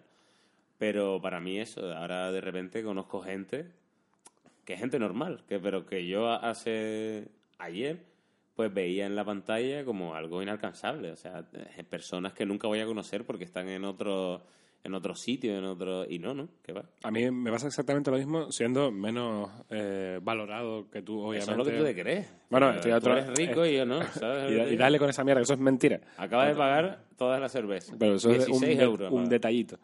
16 Eh, euros en cerveza. ahí me pasa- cuenta, esto es Andalucía, no me lo de Manolo Vieira, que también me ha pasado, lo de actuar en el chistera en su casa. Fíjate, ¿no? Que, me invite él y que el tío diga de ti cosas en el escenario, ¿no? Y que el tío está ahora haciendo un show en el que nos, me nombra a mí, a Quique Pérez, mi compañero artístico, como estos son los nuevos, tal, no sé qué. Y, es un referente. y nos valora él, porque no, no nos valora eh, cosas que tú crees que debería valorarte, como la televisión autonómica canaria o algo así, que es como que tú crees que ellos deberían dar eh, cabida, ¿no? Y ahora yo estoy haciendo un, un- preparando un, un programa de televisión para la televisión española en Canarias, que son los que, los que nos han acogido eh, a la nueva jornada de cómicos, y yo lo, yo lo coordino, ese programa. Y, y tío, me ¿Cómo da- se llama? se llama El Programa. ¿Cómo se llama? ¿Quién? El programa. El Programa. ¿Cómo? El Programa. se llama El Programa. Para eso le has puesto el nombre, ¿no? Ahora, vas a ver el programa. Y me he dado cuenta de la suerte que tengo porque he podido contar con todas las personas que quería. Es decir, eh, quiero que un programa lo dirija David Sainz, sí. Quiero que un programa... El otro día hablé con Tony Acosta, eh, la actriz eh, tinerfeña, que vive en Madrid y tal, le mando un mensaje y y me responde como, por Dios, eh, me mandó un audio diciendo, pero es que mi hermano va a flipar como yo hago un sketch contigo, ¿sabes? Mariana Hernández eh, de, de Fuerteventura, eh, también, encantadísima. Benito Cabrera, eh, ¿puedes participar? Sí, encantado. O Aristides Moreno, Ignatius Farray, y de repente todas esas personas que tú veneras, es, eh, dicen, claro que sí, tío, porque ya conocen tu trabajo por internet, que es eso, que nos ha democratizado a todos. Y, y eso, es, eso para mí es como diciendo, Dios mío, tío, esa gente confía en mí. De repente me da un abismo también de decir, eh, eh, estar a la altura de toda esta gente que confía porque tú te han visto tus vídeos y les gusta y tal. Pero es- eso es una suerte tremenda que jamás pensé. Yo estaba con eso, con Aristides en mi casa, unas cervezas tocando, y digo, y en- en- de repente he entrado en conciencia y he dicho, estoy con este tío que adoro, Claro. que, que yo escuchaba en mi casa de pequeño, o con Manolo Vieira, y de repente estoy aquí con él tomándome algo. ¿Sabes? Qué, qué suerte tengo, que tengo muchísima suerte. Y solo por hacer el tonto, ¿sabes? Al final es por hacer el idiota. Así que nada, que esto quede para tus haters. Bueno, sí, que se la mamen. ¿sabes? que me quiten lo bailado. Me- me- la vida me ha cuadrado de puta madre, ¿sabes? O sea, si a mí me pasó eso con, con el Satu o con Antonio de Chent. O sea, Antonio de Chent es un tío al que yo consideraba bueno, mi actor favorito de España. Era como... No era el típico. Entonces yo me sentía, ¿sabes? Ese rollo de lo que decías antes, ¿no? Si le gusta a tanta gente, no... Pues yo era como, bueno, nadie se fija en él, pero eh, yo soy súper fan de este tío. eh, Es mi actor favorito, ¿no? Y de repente él me llamó. Él, ese tío me llamó a mí en plan, oye, que he visto eso de Malviviendo, tal, que si quieres cuenta conmigo. Imagínate, ¿sabes? De repente eso fue como después de Manolo Vieira. Pero fue igual. Entonces de repente sí que entras en un circuito que es de puta madre, porque de repente sí que consigues objetivos y estos son bonus, ¿sabes? O sea, tú ya eres lo que tal. Tú ya eres, tú estás trabajando de lo que te mola. Y ahora todo lo que consigas, todo el mundo que te diga que sí a el programa, es un bonus. Sí, sí, una suerte, tío. Eh, es- Pasa mañana te vas a Braga y vienes con David Sainz. Eso es un castigo. que tienes que pagar para que lo demás te salga pero a cambio está Teresa Segura para compensar. Eso sí, Tatere que suaviza. Así que nada. Te está haciendo Aaron Gómez un cigarrito de lía. Sí, estoy aquí trabajando. Y nada, este podcast espero que te haya cogido antes de acostarte. O en la cama ya con los ojos medio cerrados. No sé si ni siquiera este podcast da para que la gente asienta con la cabeza. En plan, mm, Yo creo que sí, porque es un mensaje bonito al final. eh, eh, Al final sí es. Mr. Wonderful al final. ¿no? Sí, lo Tú es, eres Mr. Wonderful pero repensado. de mercadillo un poco. Sí, un poco, es verdad que sí. Que Pero- la tela la toca, tu madre toca la tele y dice, está, está bien, pero se nota que... te- Pero he, he llegado a Mr. Wonderful dando toda la vuelta, es decir, pasando por todo lo demás, por toda la penuria y por el pensamiento negativo, y he acabado diciendo, pues oye, pues sí, al final, lo único que merece la pena en esta puta vida es hacer las cosas con amor. Y vienen todos estos bonus de los que estamos hablando. Eh, eh, parece que... Y te digo una cosa, y te digo una cosa, antes de, de que este mensaje, porque últimamente además en Twitter está siendo muy criticado el rollo de, tío, sé quién quieres ser, vea por ello a muerte y, que nada te pare, tal. Eso, por un lado, sí, y por otro lado, a veces no cuadra. A- o sea, quiero decir, yo pensaba que iba a ser una película en 2009 y es 2017. ¿sabes? A veces no cuadra. Entonces también tienes que estar preparado, como tú decías, para los momentos malos de la hora, ¿no? Para tal. Pero que, que en realidad sí que lo que lo que tiene sentido es, es hacer lo que lo que te hace feliz. Hombre, yo lo que yo lo que me he dado cuenta, por ejemplo, es que hay un vídeo viral que está por ahí de un, de un tipo mexicano, un late night en plan buena fuente, pero mexicano, que habla de, de oye, que a lo mejor eres, eres el número 7, no eres el número 1. ¿no? Y, y- y es verdad que te relajas mucho cuando te das cuenta de que no tienes que ser el mejor. Y yo mucho, mu- en mucha época de mi vida eh, tenía como la pulsión de intentar ser el mejor humorista y, y es imposible, te vas dando cuenta Del de que... mundo. No, no, eh, por lo menos de Canarias, ¿no? De Tenerife. Y es imposible, te das cuenta de que hay muchísima gente mucho mejor que tú. Y eso te, Y lo peor de todo, te mata si sigues en la competición. claro, lo peor te de mata. todo es que hay gente que es mejor que tú trabajando de lo que sea, Claro, claro. ¿sabes? Siempre- eh, yo escribí un texto una vez que era siempre un niño japonés de 7 años que lo hace mejor que tú, ¿no? Y es verdad, o sea, como, eh, y, es- y es el mayor, la mayor, eh, ¿cómo se dice?, tortura que te puedes realizar a ti mismo, es intentar ser el mejor. O sea, es decir, haz lo que, haz lo que sabes hacer y, y, ve, y, y disfruta del, del, del- del resultado, ¿no? Hombre, quizás esa haya sido en parte mi suerte. Que yo siempre he tenido eso en cuenta. Quiero decir, nosotros empezamos con un producto que era muy polémico. Malviviendo era una serie que a gente le gustaba y a gente no, porque de repente era gente que no querías que tus hijos vieran, ¿no? Que no, que no era muy recomendable, aunque al final el, el mensaje de Malviviendo es muy positivo, ¿no? Porque habla de la amistad y de, y de que eso prevalece por encima de lo demás pero yo ya, ya, ya, yo, o sea, quiero decir, artísticamente, públicamente, nazco con un producto que entiendo que no puede gustarle a todo el mundo. Entonces, es verdad que yo tengo la suerte, y es mi gran suerte, de hacer cosas que a mí me gustan y que a la, a la otra gente también le gusta. Quiero decir, Claro. mi suerte es que mis gustos se parezcan a, a los de otra gente. Pero está igual de guay que tu sueño sea tener tres hijos. O sabes, o que tu sueño sea ser lo que sea. Lo bonito es que hoy en día está más fácil ser quien quieres ser. Porque hay muchas más oportunidades gracias, entre otras cosas, a Internet. Bueno, Manolo Vieira me dijo una vez cuando la, la primera vez que fuimos, que nos invitó a actuar en Chistera, en su local, eh, se llenó enseguida, ¿no?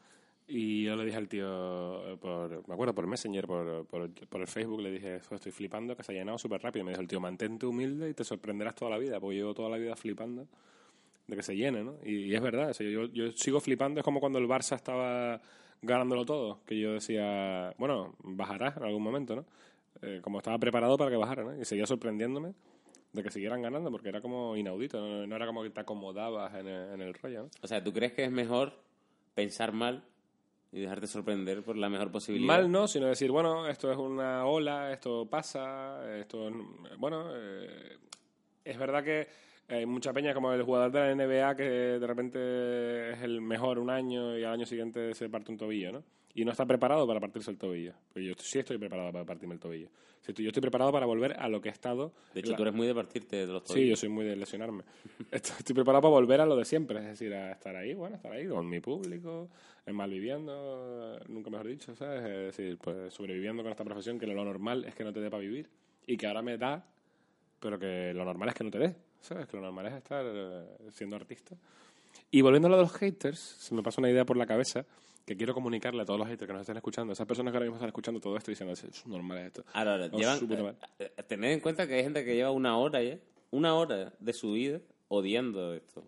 Y, siguen ahí porque regodeándose en su bilis, ¿no? Un saludo. a- Para toda esa gente quiero decirles que la manera de expresar su odio, la única manera realmente eh, que yo valoraría y que cualquiera valoraría de manera tal, es la artística. Es decir, si tienes algún odio que, que decir, la única manera que vale la pena de expresarla es que búscate la puta vida y, y crea una obra en la que expongas tu odio y lo digieras. ¿Sabes? Que para eso, para eso, para eso sirve el puto arte. O que haga lo mismo que tú, mejor. Exacto, eso es otra. Eso es fácil también, ¿eh? En plan, "Eh, lo que hiciste fue una mierda, hazlo tú bien. Hazlo tú, claro. Pero no, No, en serio. porque yo...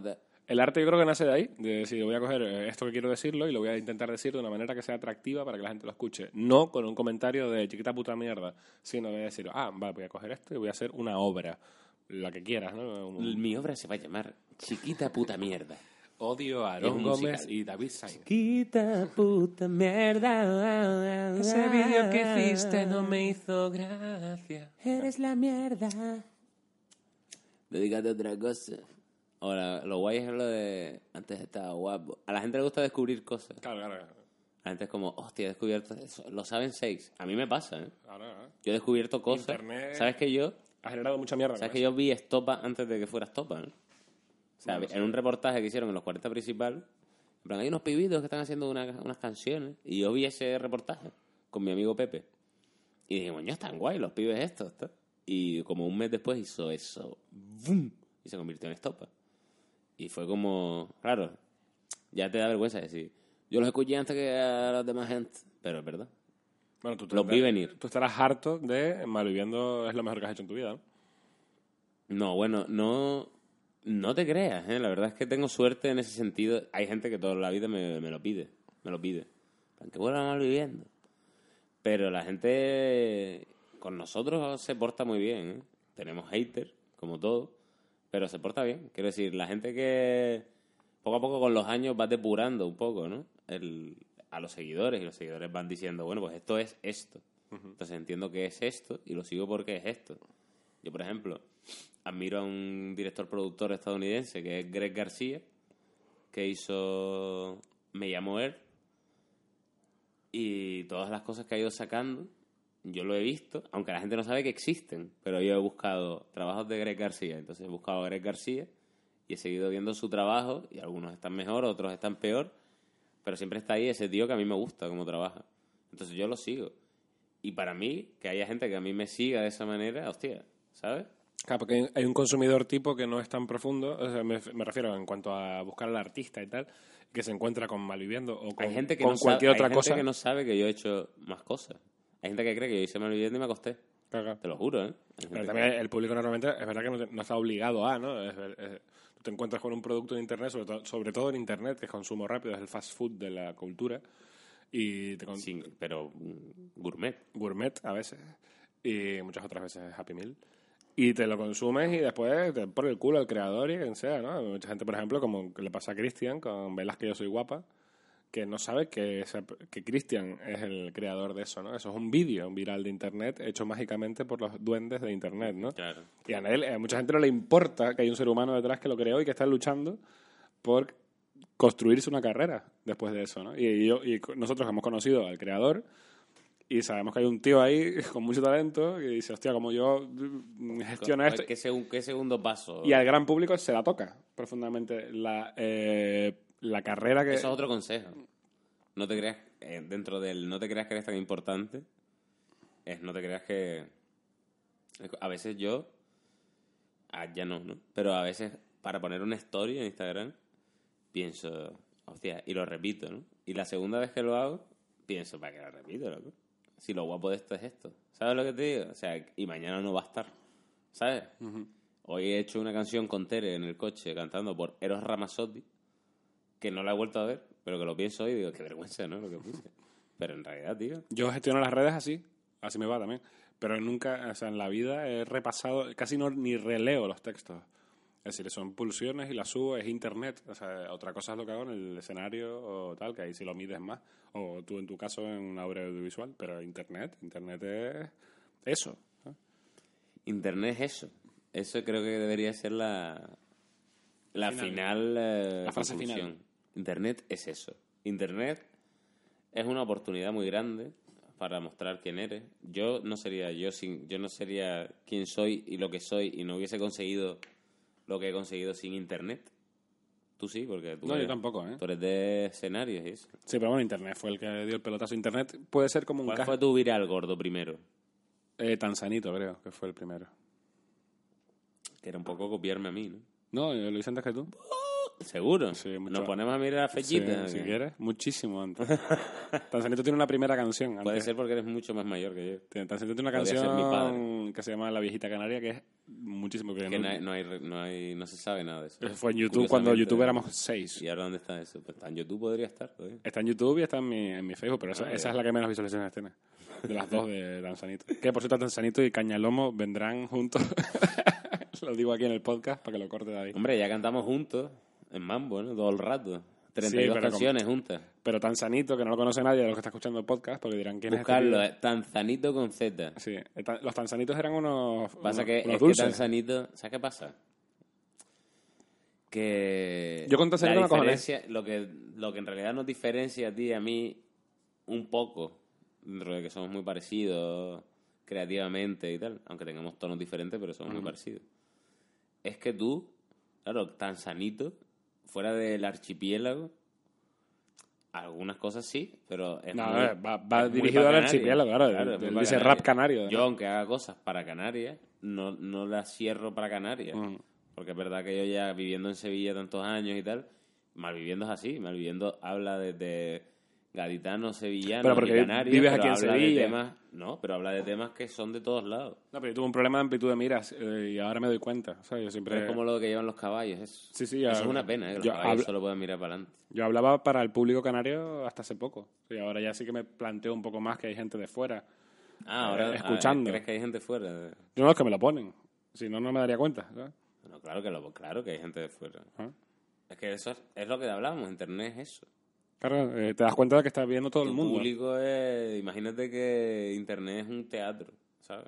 Hay gente de todos lados. Internet al final es un casting de, de, de las 3X encima, ese, X Factor, Claro. en el que hay un Risto Mejide, que es el Hay un Risto Mejide que está obligado. a hatearte. Porque claro, tú, yo, tú ves ese programa y tú ves a Risto que en el fondo muchas veces ya se está haciendo viejo, se está ablandando y muchas veces notas que está diciendo eso y le cuesta, porque joder, es una putada. Te ima- Imagínate que te contraten con eso, en plan, vale, Aaron, te contratamos, ¿vale? Para que sea... eh, y te toca ser el cabrón, ¿vale? Toca ser el hijo de puta. Entonces entra una, una señora que cuenta chistes de para, para señoras, ¿no? Que es que el otro día lo vi. Una mujer que entró además vestida de... Fíjate tú, es que era como un humor muy antiguo, ¿no? Entró vestida de limpiadora, ¿no? Y hizo chistes de... Estoy harta de limpiar, no sé qué. Esa mujer que va ahí con toda su ilusión, tú tienes que ser risto, tú tienes que de repente reventarla. Para que la gente se ría en su casa. Es una movida, ¿eh? Pues un hater es eso, pero gratis. Y sí, después tienes una Edurne, que es una, a, esa señora a la que siempre le caes bien, porque es un chavalito que está haciendo sus cositas, ¿no? Así que es una bonita metáfora, ¿eh? es un, un gran casting internet. ¿Crees que quizás empezábamos a hablar de religiones y dioses? A lo mejor no es que haya un dios, es que hay cuatro, ¿no? Es que son Risto. Edurne, Eva H. y Jorge Javier. Madre mía, Jorge Javier, un dios. Un día, imagínate. Están aquí, están juzgando cada, cada cosa. ¿no? Haciendo, juzgándolo, pero además con ese poco esfuerzo, ¿no? Que, se, que esa gente lo juzga. Juzgándolo porque te pagan por juzgarlo, pero en realidad te importa una mierda la vida de ese tío. Aunque esté cantando una canción para su padre fallecido dedicada a él, ¿sabes? Te la suda. Risto tiene que decir que no le ha gustado porque ha desafinado al principio. Y Jorge Javier tiene que hacerte un comentario jocoso. A mí me gusta mucho Simon, el X Factor eh, británico y estadounidense. Me parece un hater inteligente, guay. Pero juega ese papel. Más honesto, pero es más honesto. Pero muchas veces también te gustaría ser menos honesto y decir, "Eh, está guay. ¿Sabes? Pero yo lo veo bastante honesto a Simon, ¿eh? No sé, tú ves que hablas más inglés que yo. Pero a mí me gusta el tío, porque me parece que... Bueno, esto se nos está yendo de madre ya. ¿Hay que ir concluyendo o todavía no hemos llegado a lo Sí, hay que ir concluyendo ya. ¿Cuál No sé ser? cómo se va a llamar esto, Yo lo llamaría como el lago ese que te decía antes. pero que no encuentro en el Google. Pero lo buscamos ahora cuando terminemos, cuando le demos al stop. ¿Y como qué palabras clave vas a poner? Ha picado él. Ha picado el... Eh, voy a- yo, yo lo encuentro. Vale.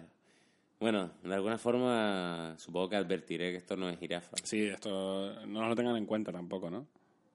Mm, Esto ya a partir de ahora, el siguiente podcast que hagas- con Ken Appledorn va a ser muy gracioso, la gente jajaja llorando, pero este, este era para pensar, este era para pensar mal, para pensar flojo.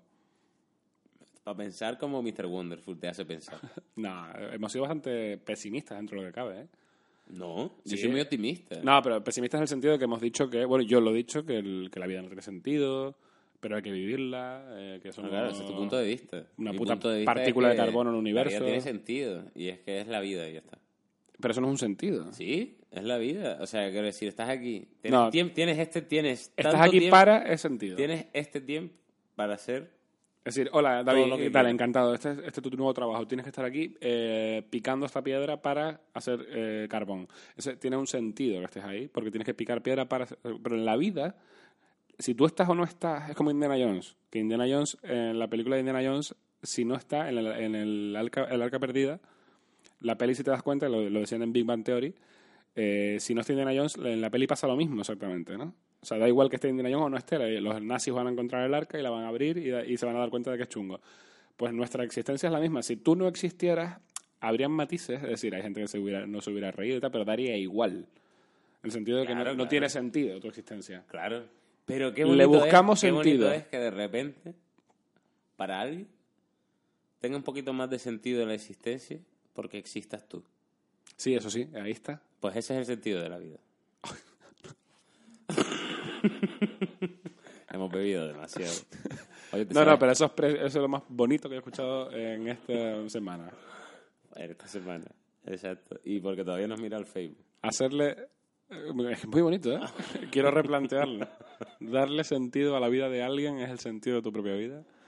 Con esto eh, acabamos este podcast eh, que se llama Ñoñer Ñoñer. de Podcast. Hay que buscar el nombre. No sé el- si el nombre del lago es complicado. El sentido de nuestra vida ha sido tortuga. En este caso eh, sería un... Mm, Uno de ellos. De hecho, me la tatuaré realistamente. Porque todos los perros que tenga van a ser. Los o sea, que yo otros- pensé en, regalar, otros perros. eh, pensé en regalarte un perro y dije que, bueno, no puedo hacerles esto todavía. Tienen que ser ellos los que... No, no, pero es verdad que es tontería. Hay gente y animales irreemplazables. No, claro, eh, no, va- no Eh, puede... si oh, si, si un te hijo... se- Si te tu eh, claro. no- no- nadie va a Si reemplazar te a muere un hijo no puedes, obviamente, claro. Pero bueno, otro. Tortuga es eso. Yo creo que tortuga. He tenido otros perros, ¿eh? Y los, y los he querido muchísimo. Pero quizás tortuga es la más mía, ¿no? La más la que ha estado más conmigo y además ha sido. Y es irreemplazable. Y Yo tuve, yo tuve una gastroenteritis horripilante en casa de David y Teresa, en la que estuve una semana en su sofá sin poder volverme a mi isla. No y- podía yo ver la tele, Eh, pero era horrible, o sea, no lo he pasado peor eh, en muchos años. cagándose en mi váter, Pero cagándome de una, una horrible, ¿eh? cagando mal. Y Tortuga estuvo conmigo, que después, además, poco después eh, falleció. Y estuvo conmigo toda esa semana y cuando me dijeron, cuando ya estaba en Tenerife, me dijiste que se había muerto, vamos, en casa hubo un drama terrible. Pues el sentido de la vida es que yo. Yo. El sentido de la vida, ¿eh? Hasta El sentido, de la vida, llegado. el sentido de la vida es que yo es el principio de la frase. Es que yo, por ejemplo, me voy a tatuar a tortuga. La voy a llevar toda mi vida en la piel. Tortuga ya. el, tortuga ha tenido una vida que significa algo, por lo menos para alguien. Es inmortal en Y cierto sentido. y ya está. O sea, que puedes hacer lo que quieras, hermano. Así que este podcast se llama Signif- Tortuga. Significa algo para alguien y ya está. ¿No? Según... eh, ¿Te acuerdas cuando eras chico tú nunca preguntaste a alguien si yo muriera tú llorarías? Yo tenía una novia que me decía, si estuvieras en la misma habitación... eh, no, me decía, si estuvieras en una habitación... ¿No has tenido novias que te plantean mierdas estas? Eh, eh, de- con Angelina Jolie desnuda, ¿harías algo? y yo, sí. o sea, intentaría no estar en la habitación con Angelina Jolie desnuda, en todo caso, ¿sabes? Era mi respuesta. Si tú fueras a una isla. No. Pues nada, despide este, este podcast que ha sido muy tuyo.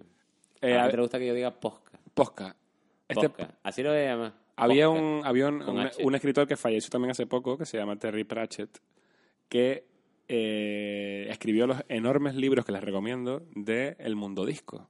Todos son magníficas obras de arte de comedia y ciencia ficción, fantasía, todo mezclado. Y eh, el, decía Terry Pratchett, eh, el mundo disco era que el, el- el planeta iba sobre una tortuga, sobre cuatro elefantes, ¿no? Entonces que- creo que hemos llegado al final de este podcast, de podcast, Podcast. eh, llegando a la conclusión de que el sentido de la vida es esta tortuga que va eh, que tiene el planeta encima o que el sentido de la vida es encontrar a tu tortuga ah, eh, en la vida y que te dé el sentido de la misma así que con estas palabras ¿Qué has hecho con mi podcast, Aaron Gómez? lo he convertido en mierda La gente no va a confiar en mí otra vez. Bueno, pues muchas gracias, Aarón. Me alegro mucho de estar contigo. Vamos a coger un taxi. Pero vamos a despedirnos como si te fueras ahora. En plan, como si cuando acabas este podcast tú te levantases de la silla, Ya, te fueses, cogieras un taxi a, a Tenerife. a Tenerife un taxi ojalá Un taxi a Tenerife. y ya está. Así que muchas gracias. Gracias Nos vemos en Viena y Praga. Vamos a hacer unos vídeos para la YouTube. El viajito era, ¿no? El viajits. Sí, hicimos el viajazo a Japón, ahora es el viajito. El viajits. Y espero que hayan más viajits. Ha sido un placer conocerte. Voy a morirme Eh, ahora. Para mí es, eh, si te mueres ahora, ahora bajando la escalera te tropiezas Si y te partes el cuello. sí. Si ahora te partes el cuello, yo estaré a tu lado, lloraré, Un ratito. pero pensaré Pero que, te- te que bien, tatuarías a- que bien a mí. haberlo conocido y tener el podcast último suyo. Ah. Espero sacar dinero de esto, cual yo con del trabajo de su esposo. Te tienes que tatuar mi cara como la de tortuga. Tatuar tortuga y abriendo la boca y dentro tu cara. Como que estás vestido con su piel, ¿no? Dejarte muerta. Claro. Y dentro de tu boca la dejaré abierta para el que venga. Por si acaso, ¿no? Para el que venga. Pues nada, muchas gracias. Gracias a ti. Y creo que voy a poner otra canción más bella. Dime una canción. ¿En serio? Blackbird de los Beatles. Eh, Sabes que esa canción es la que yo digo que si muero, esto que lo sepa todo el mundo porque moriré antes de alguien que me esté escuchando. Seguramente por estadística. Esa es la canción que creo que suene en mi funeral.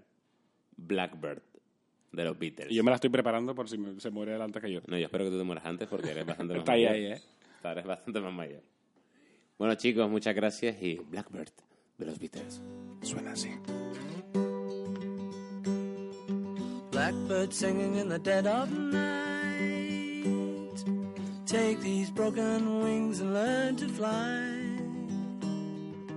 All your life, you were only waiting for this moment to rise.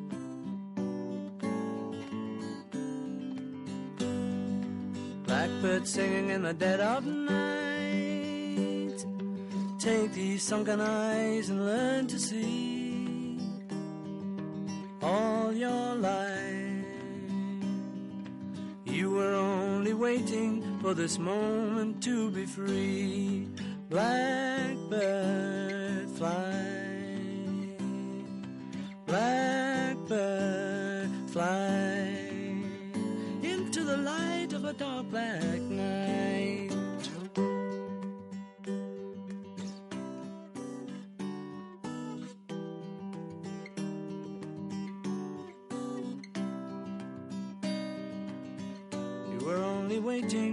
This moment to arise.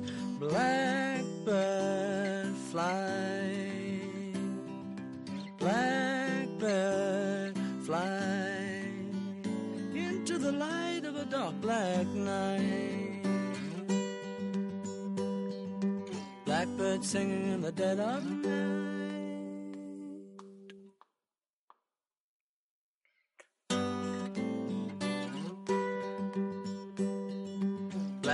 Singing in the dead of night. Take these broken wings and learn to fly. All your life, you were only waiting for this moment to rise.